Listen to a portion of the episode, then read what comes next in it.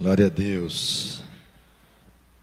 É bom podermos estar novamente na casa do Senhor, amém, queridos? Ih, rapaz, tem alguns que ainda não vieram, não. Estão pelo caminho, né? Salmo 122, o rei Davi diz: Alegrei-me quando me disseram, vamos à casa do Senhor. Olhe para a pessoa que está ao teu lado e diga para ela assim: que bom que você veio. Coloque agora a mão no seu coração e diz assim: melhor ainda. Que bom que eu vim. Queridos, ainda estamos nesse período de cuidado com a nossa saúde, um cuidado dessa pandemia. Por isso, ainda estamos debaixo de um decreto de que nós precisamos manter o distanciamento, usar as máscaras, constantemente estarmos utilizando álcool em gel, mas eu creio que essa doença, essa, esse vírus está com seus dias contados, amém? A população tem sido vacinada para a honra e glória do Senhor. Eu louvo a Deus, eu, eu oro para que essas vacinas deem certo, deem muito certo. Tomei a minha segunda dose e, e a minha oração foi mais o seguinte: eu, que eu não tenha nenhum tipo de é, é resultado, é sequela, não, como é que é o nome? Reação, efeitos colaterais. Mas graças a Deus foi tranquilo. E para e glória do Senhor, eu incentivo, eu não sou contra a vacinação, eu incentivo que aqueles que, assim, a sua consciência, né? Eu sou muito dado a isso, de você entender e falar com Deus e, e fazer a sua parte.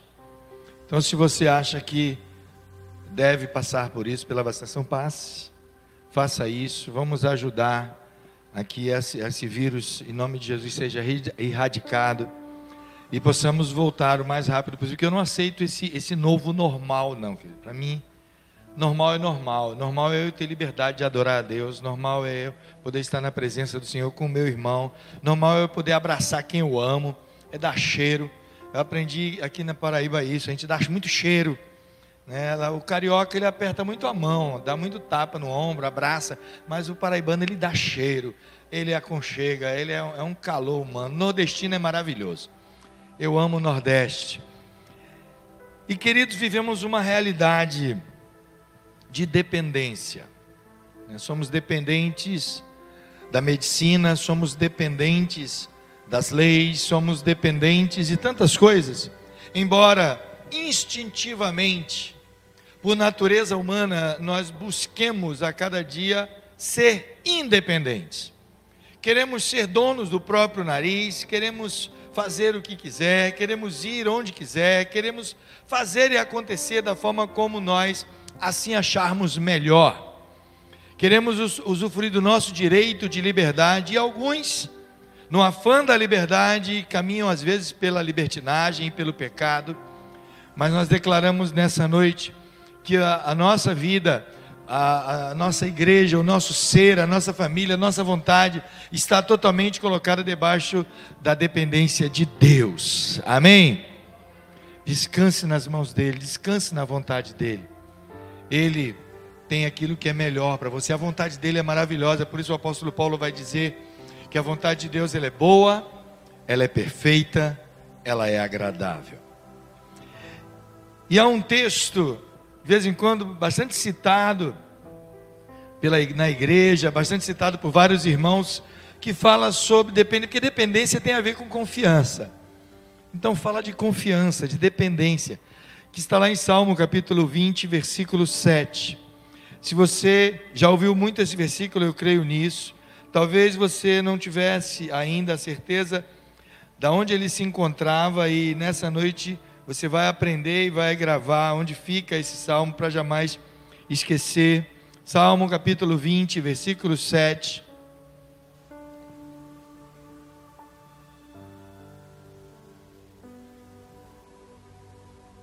Que diz assim: Alguns confiam em carros e outros em cavalos, mas nós confiamos no nome do Senhor, nosso Deus.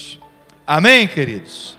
Queridos, se nós fôssemos contextualizar esse salmo, porque se nós olharmos para ele, carros aqui na, na Bíblia não está se referindo ao carro que a gente tem hoje, tá? Carro movido a motor de combustão, é, com rodas, com portas. Não é esse tipo de carros. Os carros aqui eram carros de guerra, carros de batalha, carros que faziam os soldados se locomoverem de forma muito mais rápida no campo de batalha. Por isso o salmista diz que muitos confiam nesses carros, em carros de guerra, em carros de batalha.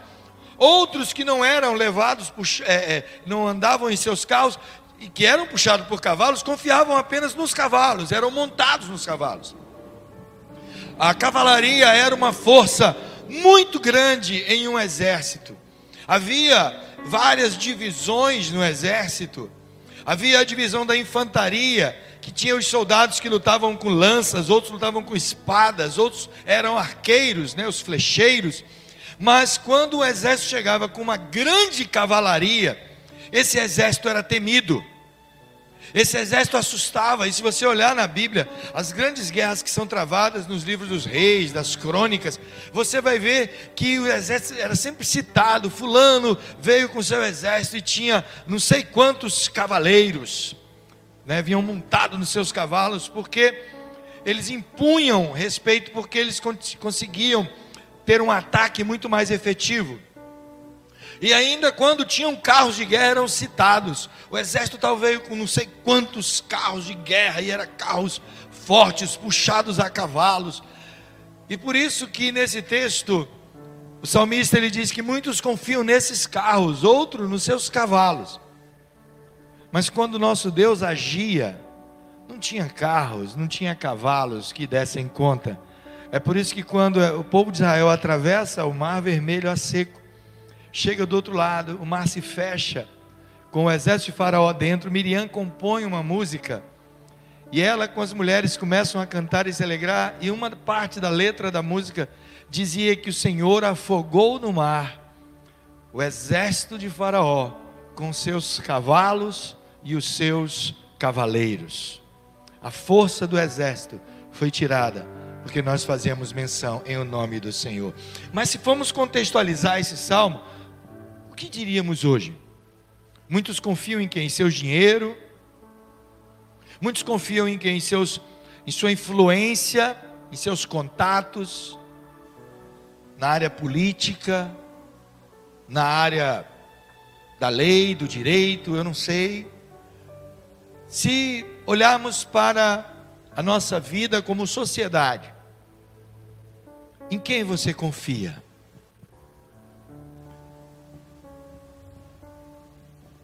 Aonde você deposita totalmente a sua fé, a sua confiança.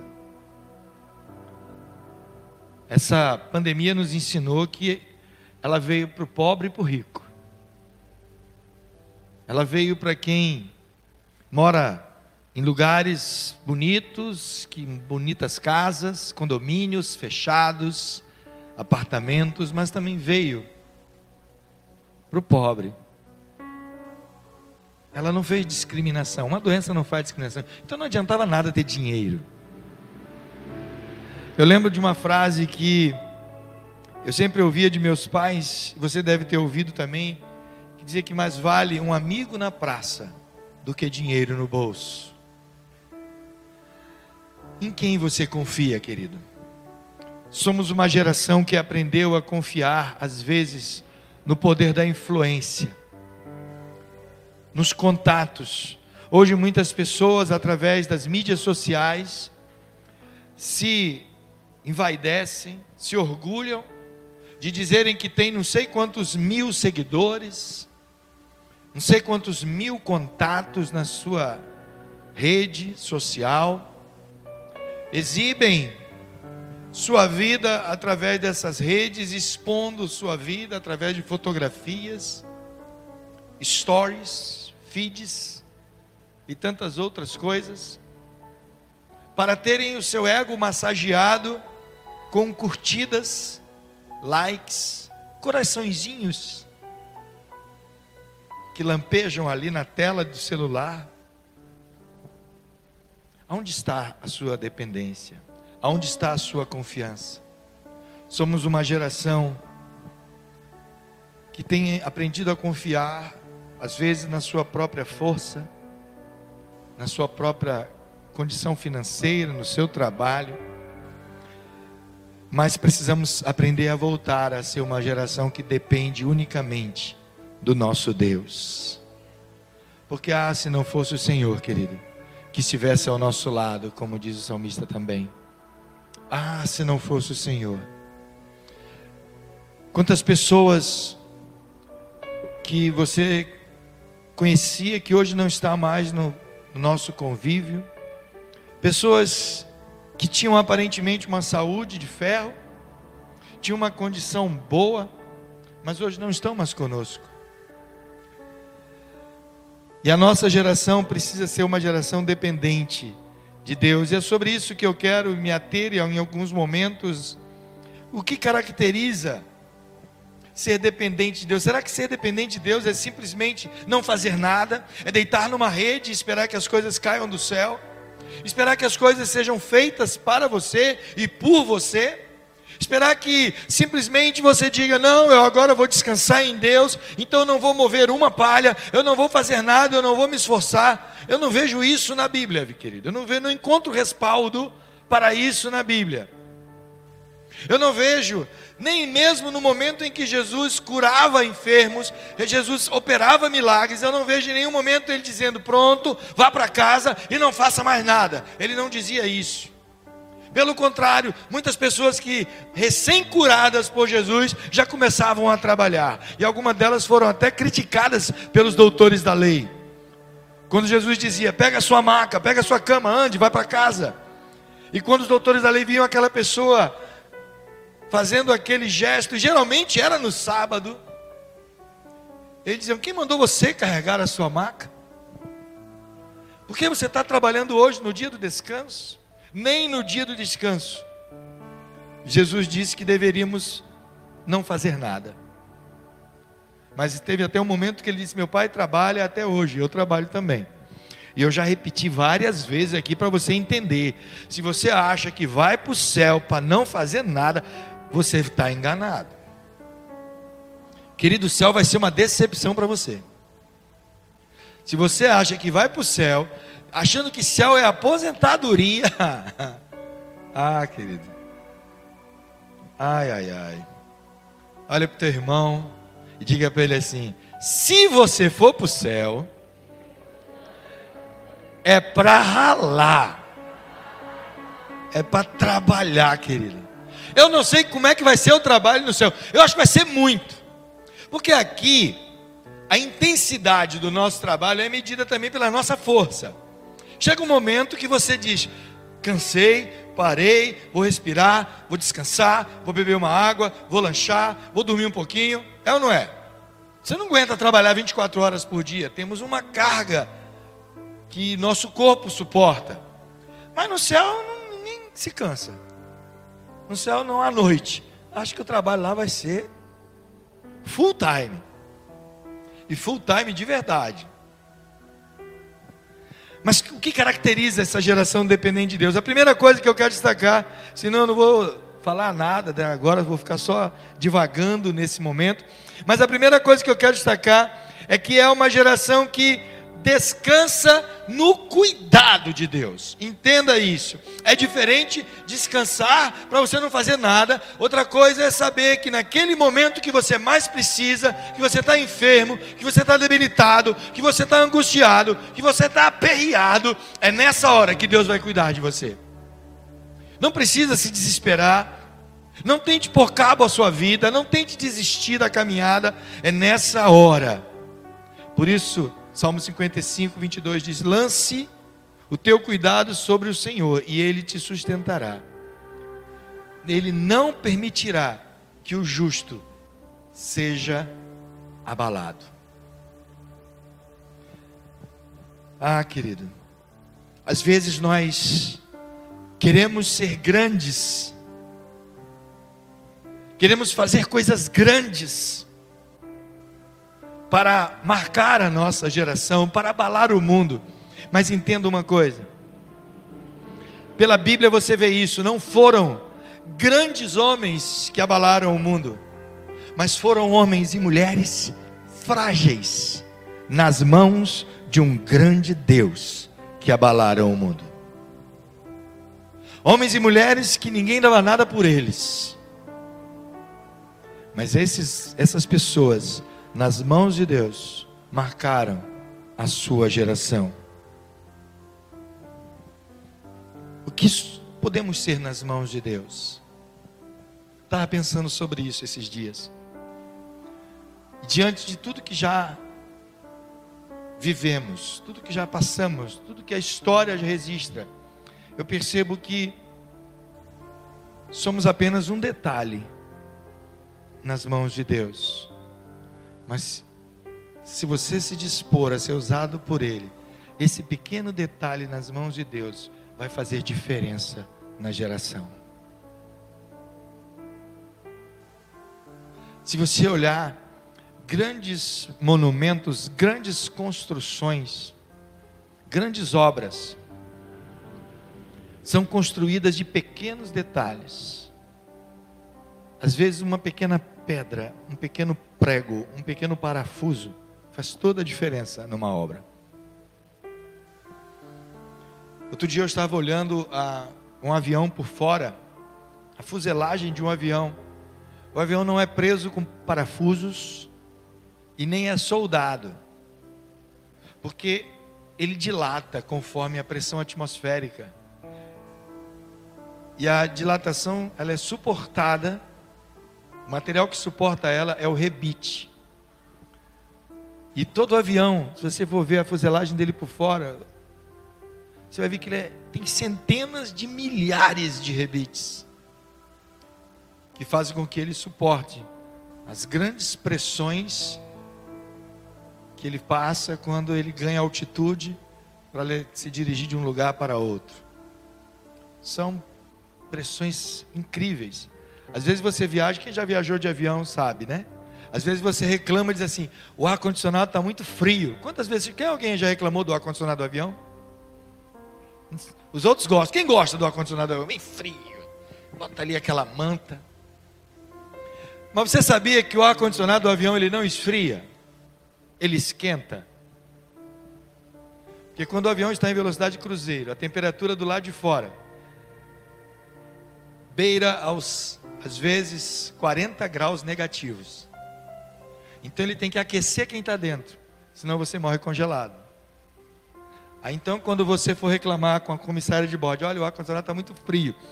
Diga para ela assim: o ar-condicionado está aquecendo pouco. O frio de fora está entrando. E é Deus quem cuida de nós. Somos esses pequenos detalhes nas mãos de Deus. Se queremos verdadeiramente ser totalmente dependentes, precisamos ser uma geração que descansa nos cuidados dele. Segunda coisa, querido, precisamos ser uma geração que não se precipita. Tua vovó nunca te disse, tu nunca ouviu de alguma vovó dizendo o seguinte: o apressado come cru. Lembra disso? Às vezes você chegava em casa com tanta fome, mas a comida não estava pronta. E você queria beliscar alguma coisa. E a mamãe ou a vovó dizia: espere, tenha paciência. Às vezes a esposa diz isso para o marido: calma, está quase pronto. E quando nos apressamos demais, acabamos sendo precipitados. Mas somos hoje um povo que gosta das coisas rápidas, não temos paciência para nada. Não queremos esperar nada, queremos apressar tudo na nossa vida. Se você tem que se deslocar para algum local que tem que andar muito, você diz: Não, eu vou chamar um Uber, eu vou pegar um carro, eu quero uma carona. Você não tem mais aquela paciência de deslocar-se de um lugar para outro. Não dá mais para esperar o ônibus. Ah, o ônibus aqui demora demais. Nossa. Eu me lembro que Muitos anos atrás, assim que eu cheguei aqui, eu fui numa cidade do interior, feliz da vida, e cheguei lá, já ia dar 5 horas da tarde, eu fui resolver um problema num cartório. Eu estava tranquilo lá no cartório, a, a pessoa resolveu tudo para mim, me deu a documentação que eu precisava. E eu virei para uma pessoa que ali estava e me informei sobre a hora, aonde eu pegaria o ônibus de volta. E ele disse para mim assim, já era cinco e pouca da tarde, ele falou assim: Olha, o ônibus você vai pegar ali na praça, agora corra. E eu falei: Por quê? Senão você vai perder o ônibus das seis. E eu falei: Se eu perder o das seis, que horas tem outro? Ele amanhã, oito horas da manhã. Eu não tinha como ficar naquela cidade, eu não podia dormir lá, não tinha condições. Aí eu então eu tive que correr. Hoje a gente diz: não, eu pego aqui um transporte alternativo, hoje vai ter um Uber, vai ter alguma coisa para nos deslocar. E quantas vezes você recusa até sair de casa para resolver alguma coisa, se já não tiver tudo o esquema preparado, porque nós não temos mais paciência de esperar. Somos apressados em tudo o que queremos fazer. E quando eu leio o Salmo 27, que diz: Olha, espera no Senhor, anima-te, e Ele fortalecerá o teu coração. E novamente o salmista repete: Espera no Senhor. Salmo 40 diz: Esperei com paciência. Querido, quem é que espera com paciência? Geralmente, quando você espera, você espera aperreado, agoniado. Tem consulta essa semana, e marcaram a tua consulta para o dia da semana, três horas da tarde. Você chega lá antes das três e descobre que o médico que vai lhe atender só chega às quatro, quatro e meia. E chega todo tranquilo, ainda tomando um cafezinho. E você com aquela cara bem bonita para ele. E ele ainda tem a coragem de dizer para você: tudo bem. Aí dá vontade de esganar ele, mas você não pode fazer isso. Você tem que engolir aquela teu aperreio e dizer: tá, tá quase bom, doutor. Vim para o exame, vim para a consulta. E tem que ter paciência. Olha para o teu irmão e diga para ele assim: tenha paciência. Eu gostava muito de ver o Chaves, que às vezes ele dizia: ninguém tem paciência comigo, né? Ele irritava, irritava, irritava a pessoa, depois ele dizia: quando a pessoa explodia, ele dizia: Mas ninguém tem paciência comigo. Quantas vezes você, mãe, perde a paciência com teu marido, com teus filhos? Quantas vezes você, pai, perde a paciência no trabalho, no trânsito?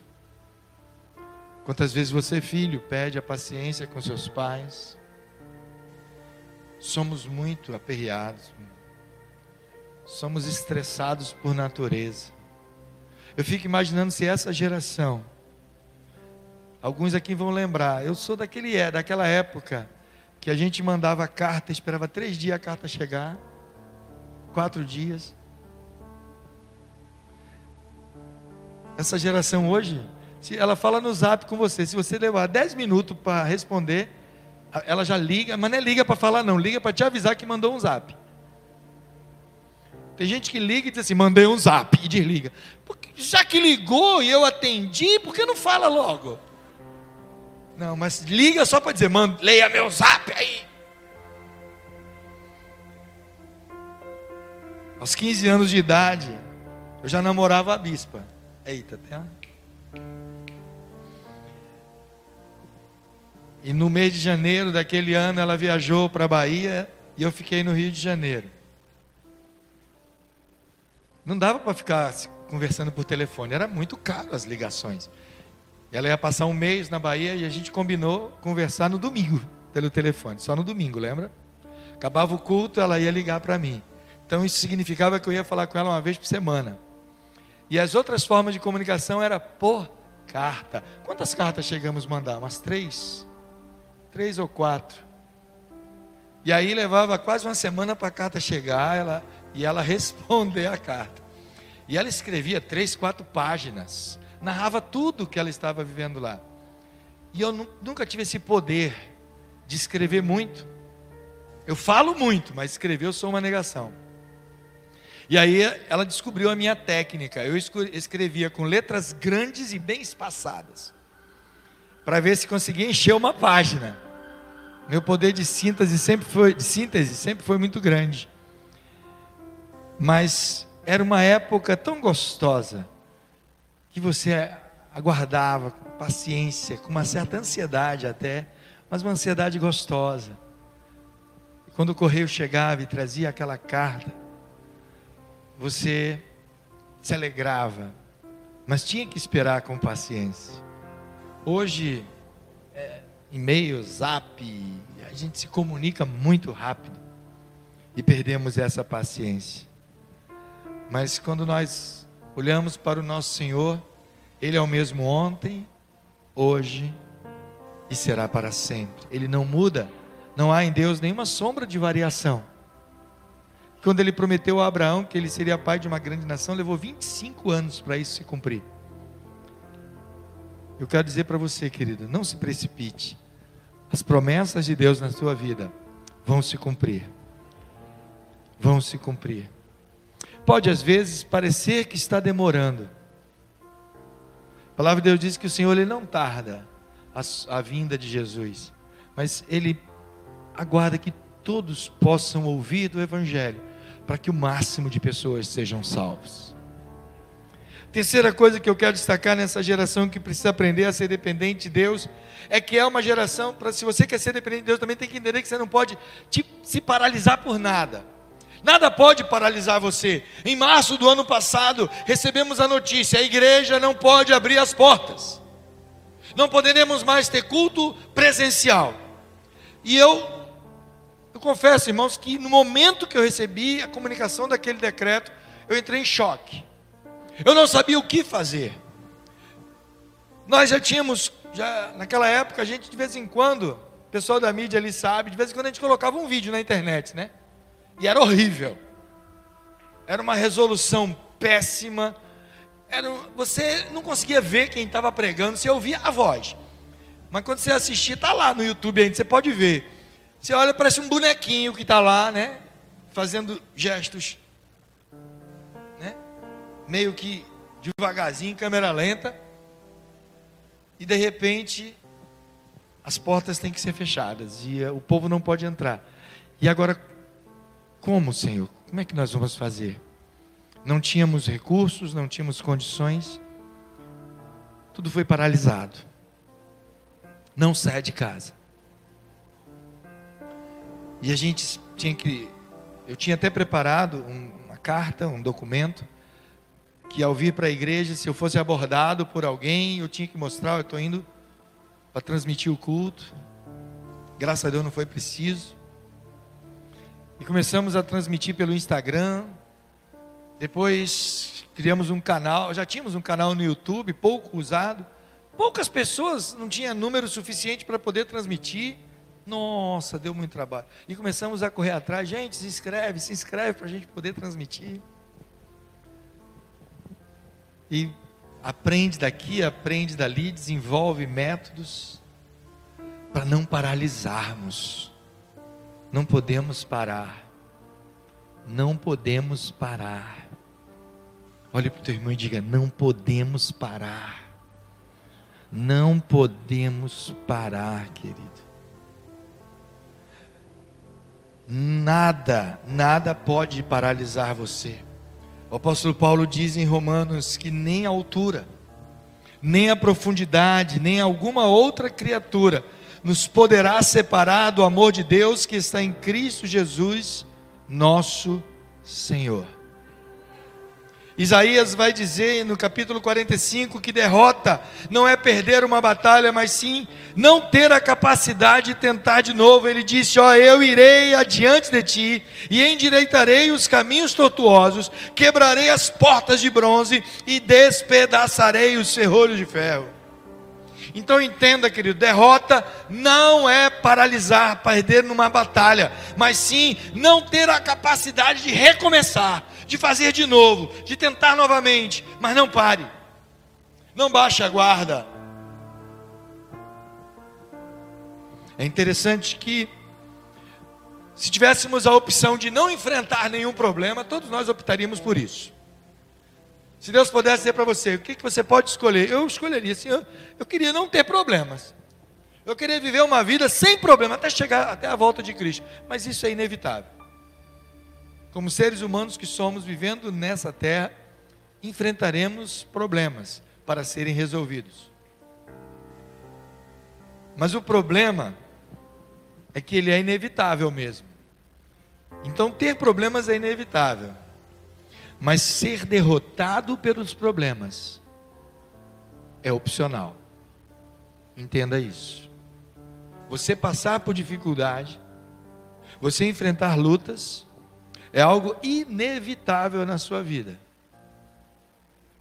Mas se deixar vencer por esses problemas, é uma opção sua. Não, não desista. Se você quer demonstrar que é totalmente dependente de Deus, não se paralise. Não se paralise.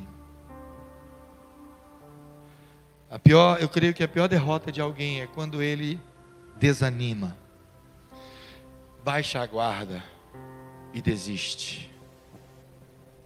É fazer como o povo de Israel fez no cativeiro.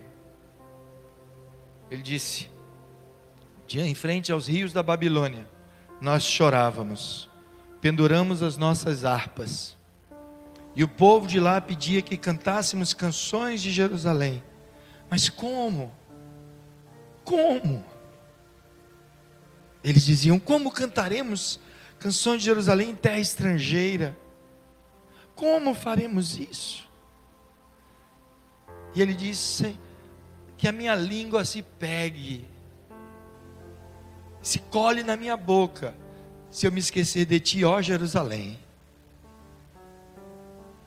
Ah, que saudade eles tinham.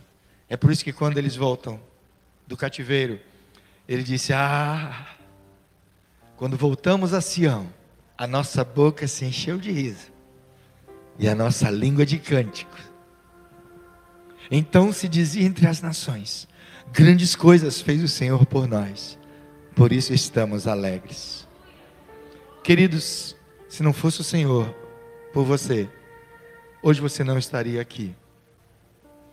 Por isso tenha isso sempre em mente, que grandes coisas fez o Senhor por você. Por isso você está alegre. E a quarta coisa que eu quero destacar de uma geração que depende totalmente de Deus é a geração que tem um coração grato. Às vezes achamos que tudo, tudo à nossa volta, as pessoas à nossa volta têm obrigação de nos satisfazer. Muitos filhos são rebeldes porque acham que seus pais têm obrigação de satisfazer o desejo deles. Muitos crentes são rebeldes com Deus, são completamente, sabe, insuportáveis como filhos de Deus, porque acham que a igreja, acham que os líderes, acham que o próprio Deus tem obrigação de lhes satisfazer. E eu quero dizer que não é desse jeito, querido. Faça a sua parte mas tenha um coração grato. Porque o Senhor ele te abençoa porque ele te ama. As misericórdias dele se renovam a cada manhã porque ele te ama. O Senhor ele enviou Jesus para morrer em seu lugar porque ele te ama. Ele te amou primeiro. Se nós hoje o adoramos, se nós hoje louvamos o nome dele, se nós hoje o honramos, se nós hoje o amamos, entenda, ele te amou primeiro. Ele primeiro fez. Ele não esperou você fazer. Então eu quero dizer uma coisa para você nessa noite. Se você ainda não entendeu isso, entenda: Deus não te deve nada. É nós que devemos tudo a Ele. Devemos tudo, absolutamente tudo ao nosso Deus. Ele não nos deve nada. Seja grato. Seja grato. Agradeça pelo pão que não tem faltado à sua mesa. Agradeça porque você não tem necessidade de andar nu, você tem o que se cobrir, você tem uma casa, um teto sobre a sua cabeça. Ah, mas eu pago aluguel. Louvado seja Deus que você tem dinheiro para pagar aluguel. Eu moro de favor, graças a Deus. Alguém te amou tanto que deixou você morar de favor. Agradeça pela saúde. Mais de 600 mil pessoas morreram no Brasil pelo Covid. Outras tantas têm morrido anualmente pelo câncer, por doenças cardíacas, por tantas outras viroses, por acidentes de trânsito, pelo crime, têm sido assassinadas, tantas centenas têm tirado a própria vida, e você está aqui que você está aqui. Ah, bispo, mas eu estou com dívidas. Aprenda a administrar seu dinheiro e vai resolver teu problema. Isso não é motivo de você morrer. Ah, bispo, eu tenho lutas, dificuldades, problemas na minha casa, mas você está aqui. Porque em Cristo somos mais que vencedores. Ah, querido.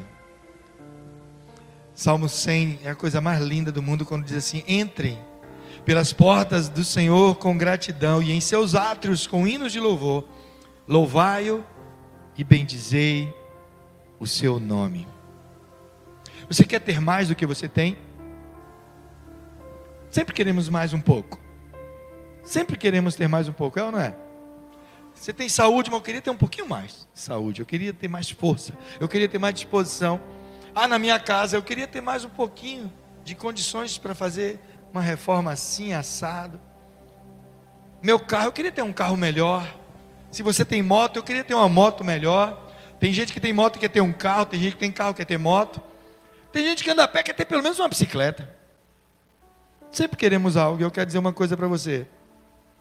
A gratidão, a gratidão ativa a lei da abundância. Quanto mais grato você é, mais abundante você terá.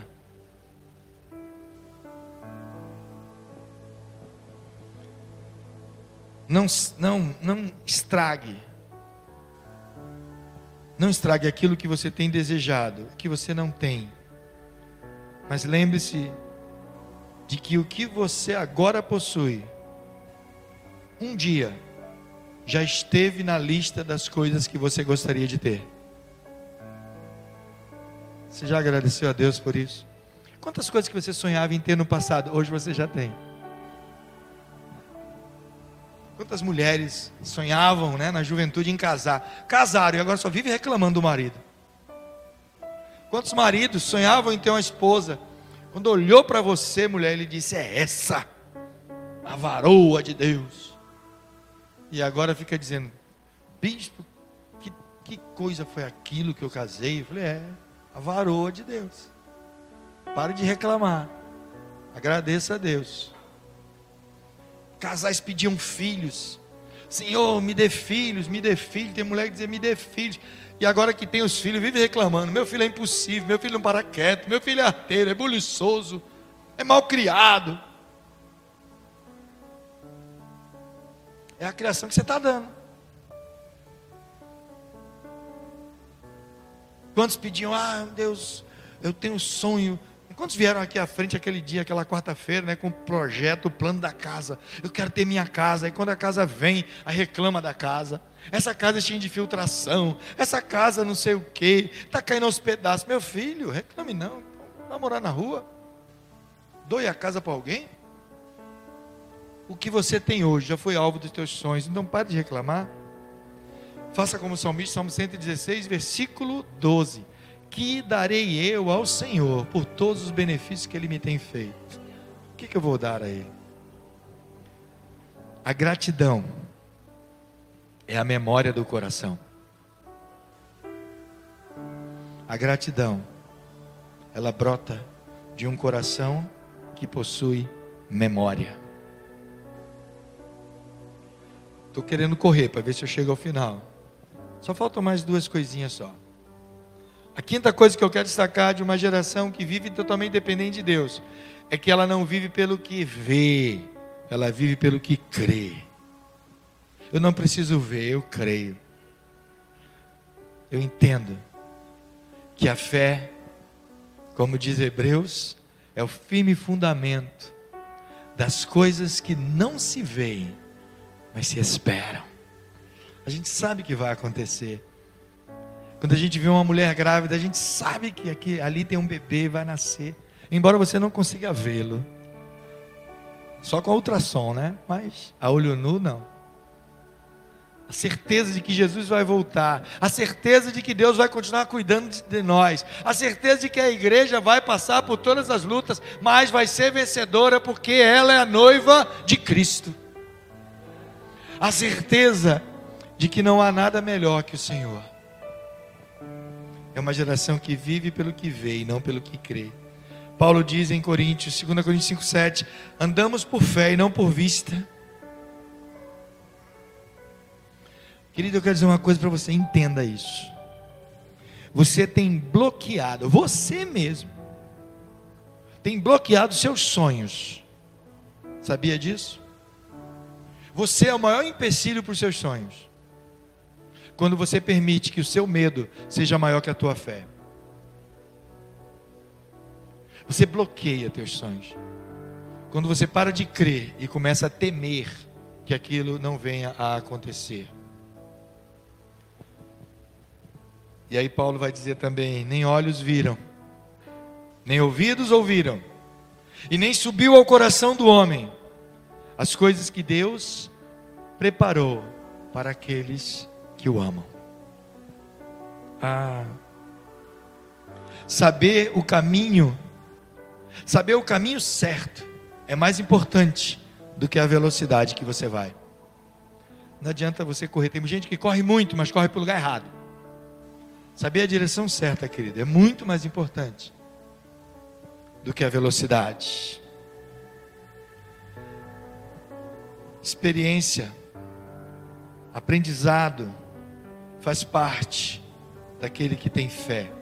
Vai passar por experiências difíceis, mas ela vai firmar e confirmar cada vez mais a sua fé. E por último, uma geração totalmente dependente de Deus é aquela geração que não conhece o impossível. Você já percebeu quantas coisas impossíveis você já fez? Você já esteve envolvido com tantas coisas impossíveis? Eu olho para várias pessoas aqui na igreja e vejo, caramba, como venceu tantos impossíveis? Eu fico vendo o agir de Deus, a mão de Deus, conduzindo a história e fazendo o impossível se tornar possível diante dele. Coisa linda, aquilo que Deus faz. Você diz assim: caramba, eu passei por isso, para mim era impossível, virou possível. Eu olho para, por exemplo, eu gosto de dar exemplos assim de pessoas, né? eu olho mesmo para o pastor Davi Josélia. Bem, era possível ir para a África, passar um ano lá, já foram e já voltaram. Olha, e se bobear, vai de novo, viu? Tá eu aqui que empresto até as malas. Se não for para lá for para outro canto, amém também. Veja a turma da Juvep, que daqui a pouco vão dar uma palavra aqui. Está parecendo tão difícil, né? Ai, levantar aquele dinheiro e condições. Mas Hoje pela manhã a irmã disse que a passagem já foi comprada pela fé, então pagar é o de menos, meu filho. Difícil é comprar. e tantas outras coisas, detalhes da sua vida. Quem esse ano, ó, estamos em outubro, quem esse ano trocou de carro? Só eu? Ah, duas, três. Eu consegui trocar, não sabia nem que eu ia trocar, mas troquei. Parecia tão difícil, né? Eu já tinha desistido. Meus filhos ficavam no meu pé, pai, sete anos já eu com aquele carrinho ali. Pai, está na hora de passar para frente. Falei, tá não. Tem que ter condições. E aí Deus deu a direção certa. Consegui, peguei o velhinho, o valor do velhinho dei de entrada, parcelei o resto, quem tem que parcelar, né? Não é dívida, é compromisso. Eita, aí quando você paga, até chega o carnê, dá um desgosto, dá um desengano na vida, né? 48 parcela. E essa semana eu cheguei em casa e disse: das 48, já paguei a primeira. E creio que todas serão pagas. Coisa que às vezes parece tão difícil. E hoje você vê elas executadas. coisa que parecia tão impossível para você. E Deus vai conduzindo assim. E quando vê, você olha para trás e diz: Ué, não é que eu passei? Não é que venceu? E você vai, e Deus vai te dando a cada dia a porção necessária de força, resiliência, paciência, capacidade, sabedoria, entendimento. Deixe Deus te conduzir passo a passo. Lucas, Jesus Cristo diz: Porque para Deus, aliás, foi o anjo que disse que para Deus não há nada impossível. Jesus vai dizer lá para o jovem rico: Para Deus não há nada impossível. Não há nada impossível. A diferença entre o impossível e o possível está na tua fé e na tua determinação. Não esqueça isso. Jesus diz em Marcos: se tu podes crer, se tu consegue crer, tudo é possível. Tudo é possível. Impossível é uma palavra muito grande. Entenda isso. Impossível é uma palavra muito grande que o diabo usa para te oprimir. Fé é uma palavra muito pequena e poderosa para cancelar aquilo que o diabo te diz. E Deus, e eu quero encerrar com esse versículo, é poderoso para fazer abundar em vós toda a graça, a fim de que, tendo sempre em tudo toda a suficiência, abundeis com toda boa obra. E o Senhor fará isso na tua vida. O impossível se torna possível quando Deus age em nós, age por nós e age através de nós. Seja uma geração dependente de Deus. Decida tomar essa postura na sua vida, de descansar nele, de saber que Ele é o Deus que faz o que acontece. E só para ficar na sua mente, essa geração é marcada por aqueles que descansam no cuidado absoluto de Deus, por aqueles que não se precipitam, por aqueles que não se paralisam, por aqueles que têm um coração grato, por aqueles que vivem pelo que creem, não pelo que vê e por aqueles que não conhecem o impossível. Feche seus olhos. Vamos orar ao Senhor. Pai, eu te louvo e te agradeço, porque a tua palavra nos fortalece, ela nos renova, ela nos dá um novo ânimo. Quando pensamos em parar, em desistir, nós olhamos, ó Deus, para a tua palavra, nos dizendo: continue, seja dependente só de mim, diz o Senhor. Pai, nessa noite queremos descansar nos teus cuidados e depender somente daquilo que o Senhor tem separado e preparado para cada um de nós. Abençoa a tua igreja nessa noite. Abençoe aqueles que estão ao alcance dessa transmissão. Que cada um possa entender e ser, ó Deus, uma alguém que impacte a sua geração, seja uma nova geração, ó Deus, de pessoas resolutas a fazer aquilo que o Senhor tem para nós. Desperta vidas nessa noite. Te louvamos, ó Deus, e te agradecemos, e fazemos isso em nome de Jesus. Amém, Senhor, e amém. Glória a Deus. Deus te abençoe, querido, em nome de Jesus.